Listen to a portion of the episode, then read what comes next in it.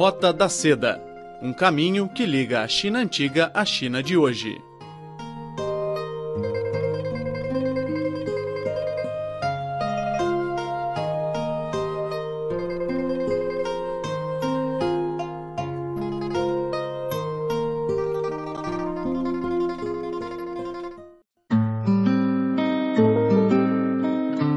Ocasião do Dia da Língua Portuguesa e da Cultura dos Países da Comunidade dos Países de Língua Portuguesa, no dia 5 de maio, a Roda da Seda entrevistou João Gabriel Silva, reitor da Universidade de Coimbra, em Portugal, que esteve presente em Beijing. A instituição em questão quase que dispensa apresentações, pois os vários méritos constantes no espólio daquela que é uma das universidades mais antigas da Europa, falam por si.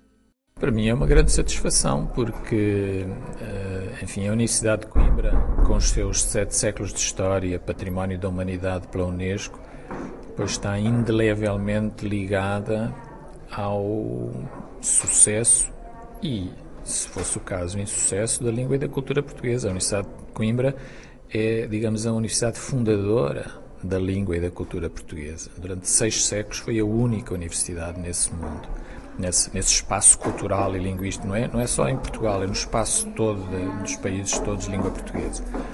Para o reitor, na Universidade de Coimbra se encontram todos os sabores da língua portuguesa. E são exatamente estes sabores diferentes que formam uma força de coesão para a comunidade dos países de língua portuguesa. Em Coimbra nós temos a vantagem de que se encontram todos aquilo que nós chamamos os sabores da língua portuguesa. Hum? Porque nós somos a maior universidade brasileira fora do Brasil. Na Universidade de Coimbra há 2 mil estudantes brasileiros e, portanto, fala-se a variante do Brasil, da língua portuguesa, em todos os lados. E encontramos angolanos, encontramos moçambicanos, encontramos depois de todos os outros países de língua portuguesa. E, portanto, para quem de facto tenha a preocupação de estar à vontade com as variantes todas, com os sabores todos da língua portuguesa, pois Coimbra é um sítio particularmente adequado, porque estão lá todos. De maneira que, eh, sendo obviamente a variante europeia dominante em Coimbra, porque obviamente estamos em Portugal, eh, mas estão lá todas as variantes. Eh, e depois há uma questão que está subjacente a essa matéria, quer dizer, nós podemos imaginar o espaço de língua portuguesa como sendo um espaço segmentado, isto é, há várias uh, formas de dizer português, que há de facto, mas podemos considerar que são variantes estanques, autónomas, e então temos que aprender várias, e então temos que ter pessoas para cada uma das variantes. Por exemplo, uma empresa chinesa teria que ter alguém que percebesse o português do Brasil, outro português europeu, outro português africano, que também tem variantes. Uh, enfim, Timor é um país muito pequeno, mas eventualmente alguém que estivesse mais habitada à variante timorense, mas isso tornava um problema que já é difícil, que é encontrar pessoas capazes de saber português, ainda mais difícil, porque era saber português nessas variantes todas. E, portanto, aquilo que nós tentamos fazer é uh, dar às pessoas que estudam a língua portuguesa em Coimbra o contacto com essas variantes todas para que elas consigam às vezes com um bocadinho mais de dificuldade, outras vezes com menos, mas tenham familiaridade suficiente para se sentirem suficientemente à vontade nas variantes todas da língua portuguesa. Essa é, obviamente, uma das nossas apostas, até porque, mesmo do ponto de vista da, dos, daqueles que são dos países de língua portuguesa, eles têm tudo a ganhar se conseguirem ter forças de coesão suficiente para que os países de língua portuguesa atuem como um grupo apenas porque isso dá outra capacidade de afirmação da língua portuguesa no, no cenário internacional. Se cada um deles defende só a sua pequena variante eh, doméstica, pois vamos estar todos fragmentados e a nossa força conjunta será muito pequena. Quando se trata de enxergar o crescimento do ensino de língua portuguesa na China, o reitor João Silva considerou que o país oriental é uma prioridade para a sua universidade. Nós, na Universidade de Coimbra, definimos duas prioridades em termos de atração de estudantes uh, não portugueses, que são os países de língua portuguesa em primeiro lugar, com o Brasil à cabeça. O Brasil é uma fonte de atração de estudantes muito importante, e a China logo a seguir. E é nessas duas prioridades que nós temos estado a trabalhar. E, portanto, nós consideramos que, de facto, a China é, fora do mundo de língua portuguesa, digamos, a área, o país, a área cultural, geográfica, linguística que mais nos interessa. E, embora só, como digo, só há dois anos é que o governo português alterou as leis e permitiu que nós começássemos a trabalhar nesse sentido, mas é algo que estamos a fazer com muito empenho e que vamos seguramente continuar a fazer mais. A China é uma prioridade para nós. Portanto, as relações eh, económicas entre a China e os países de língua portuguesa são enormes. Muita gente não tem consciência, por exemplo, o principal parceiro comercial do Brasil é a China. Uh, por exemplo, embora Portugal seja um país pequeno, economicamente não é um país muito poderoso, embora relevante, pois o quarto país na União Europeia onde há mais investimento da China é Portugal. Portanto, tem uma importância na relação com a China que é uh, desproporcionada para o seu tamanho e para a sua, para a sua força económica. E, portanto, de facto, a relação entre uh, económica entre a China e os vários países de língua portuguesa, incluindo Portugal, é tão forte que justifica este olhar com mais atenção, porque, realmente, a seguir ao interesse económico, vem uh, o interesse de recrutar pessoas que tenham este conhecimento da língua, da cultura e da ciência expressa em português.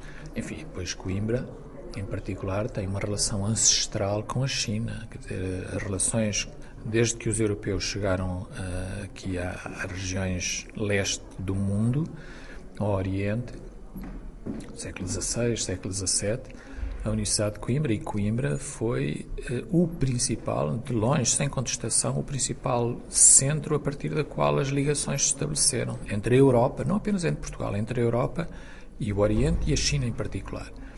E, portanto, uh, tendo agora, havendo agora esta oportunidade de uh, retomar essa ligação antiga, pois é uma oportunidade a agarrar com ambas as mãos eu acho que a China, do que eu consigo aferir, embora isso são os chineses que têm que dir, mas muitos chineses me têm dito que de facto há um sentimento especial em relação a Portugal. Os portugueses são vistos como alguém que não só não representa um perigo para a China, talvez por serem pequenos, mas que representam alguém que já está relacionado com a China há tanto tempo que já compreende a China. E, portanto, a China vê em Portugal um país eh, naturalmente amigo e colaborador. E isso uh, tem que ter implicações para a estratégia das universidades e da Universidade de Coimbra em particular.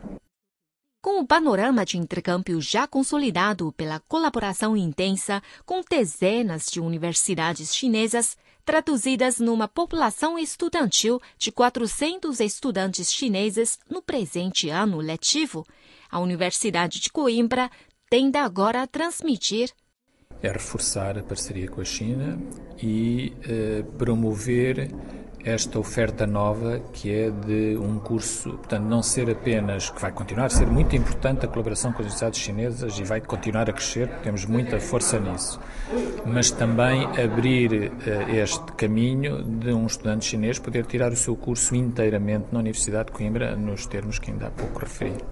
Como prova do esforço de compreensão da realidade chinesa, o reitor afirma que a instituição reconhece atualmente o Gaokao, ou seja, as provas chinesas equivalentes aos exames nacionais em Portugal ou ao vestibular no Brasil. O governo português, há cerca de dois anos, permitiu que as universidades portuguesas definissem os critérios de admissão nos seus cursos. E nós uh, fizemos um estudo muito detalhado sobre o Gaukau e uh, entendemos aceitá-lo para todos os cursos, com variantes, uh, enfim, há uns certos parâmetros para cada um deles, mas neste momento, com o Gaukau, qualquer estudante chinês pode candidatar a ir para a Universidade de Coimbra em, em, em, todas as áreas. Só há uma área que o governo português não permite ainda a entrada de estudantes estrangeiros, não é chinesa, não permite a entrada de estudantes estrangeiros, que é a medicina, porque há muita procura dos portugueses, não há vagas para não há vagas disponíveis. Mas com essa exceção, qualquer área, como digo, do direito, à, à gestão, à psicologia, à engenharia, à matemática, biologia, tudo, eh, todas essas áreas estão, estão abertas e nós eh, recebemos os estudantes com muita satisfação.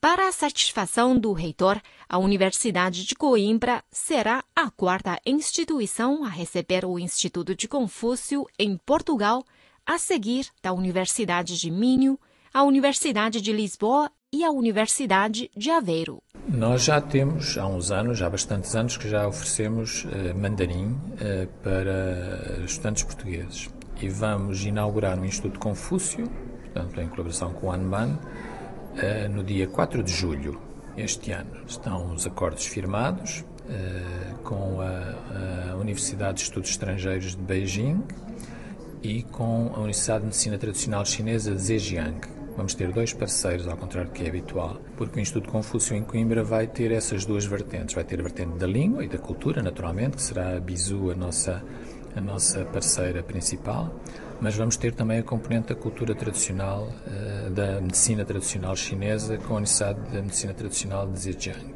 Portanto, queremos fazer esta ponte também com a medicina tradicional chinesa, porque é reconhecido que existem muitas muitos aspectos da medicina tradicional que têm grande potencial eh, de aplicação universal, não apenas na China. Né? E, portanto, nós queremos também ser partes disso. Portanto, é uma, é uma maneira de nós, novamente, eh, junto da língua, agarrado à língua, promovermos algo que vai para além da língua.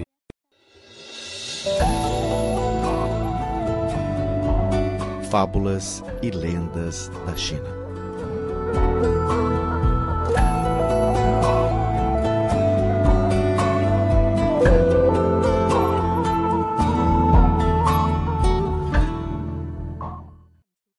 anzol dourado e isco de canela. Há milhares de anos, no Reino Lu, na atual província de Shandong, havia um homem que gostava muito de pescar. No entanto, a sua paixão era bem diferente dos outros. Enquanto os outros tinham prazer em esperar pela presa, o momento em que o peixe morde o anzol e a alegria de colher a pesca, o homem do Reino Lu tentava manifestar o seu entusiasmo pela pesca através de outras formas. Ele queria mostrar a sua singularidade. Depois de pensar muito, surgiu-lhe uma ótima ideia. Iria fazer diferença nas ferramentas e no modo de pesca. Determinado, o homem correu para as lojas de anzol e de luxo. Ele comprou primeiro uma cana de pesca de qualidade superior e depois adquiriu os materiais primários raros, como ouro e pedras preciosas. Depois, ele começou a remodelar a sua cana de pesca. Esfregou as plumas azuis verdes de um pássaro raro em fios finos e transformou-os em linha de pescar, cuja ponta final era fixada em um azol forjado de ouro e decorado com fios de prata e pedras preciosas. Para acabar, o homem optou por canelas perfumadas como isco. Depois de passar por esta remodelação, a cana de pesca refletia brilho e sofisticação. Então o homem escolheu um lindo dia e carregou às costas a sua preciosa cana de pesca e partiu para pescar. Quando chegou a um lago, assim que o homem exibiu a sua ferramenta, foi logo cercado por pescadores curiosos. Todos ficaram admirados com o luxo daquela cana de pesca, sendo motivo de grande orgulho por parte do seu dono. Cheio de plena confiança, o homem deu uma grande volta pelo lago e escolheu um lugar privilegiado, postando a sua posição mais profissional e começou então a pescar. Passado um tempão, nenhum peixe caiu no anzol. O homem achou que o problema era o seu lugar. Mudou de lugar, mas também não teve resultado. As pessoas queriam ver quantos peixes conseguiu pescar e quanto mais gente chegava, maior era a sua pressão. Começou a ficar inquieto, levantou-se e deu algumas voltas. Passada a manhã inteira, os peixes lutaram as cestas dos outros pescadores. Restava este homem armado com as ferramentas mais sofisticadas, a posição mais profissional e o lugar mais privilegiado que tinha a cesta vazia. Ele não conseguiu entender o porquê, já que fez todos os preparos. Desta história, podemos ver que prestar somente atenção ao assunto de forma superficial, em vez de pensar no seu efeito real, irá chegar-se à direção oposta, mesmo tendo uma partida correta. Ou seja, ao optar por usar canela perfumada como isco, apesar de ser um ingrediente caro, não tem qualquer utilidade na pesca. Na cultura chinesa, as pessoas que só possuem uma boa aparência são chamadas de ponta de uma lança de solda com aparência de prata. A solda é um metal fusível composto por estanho e chumbo. A ponta da lança feita de solda parece ser produzida por prata com brilhos cintilantes e pontas afiadas. No entanto, este material não serve de nada devido à sua falta de rigidez.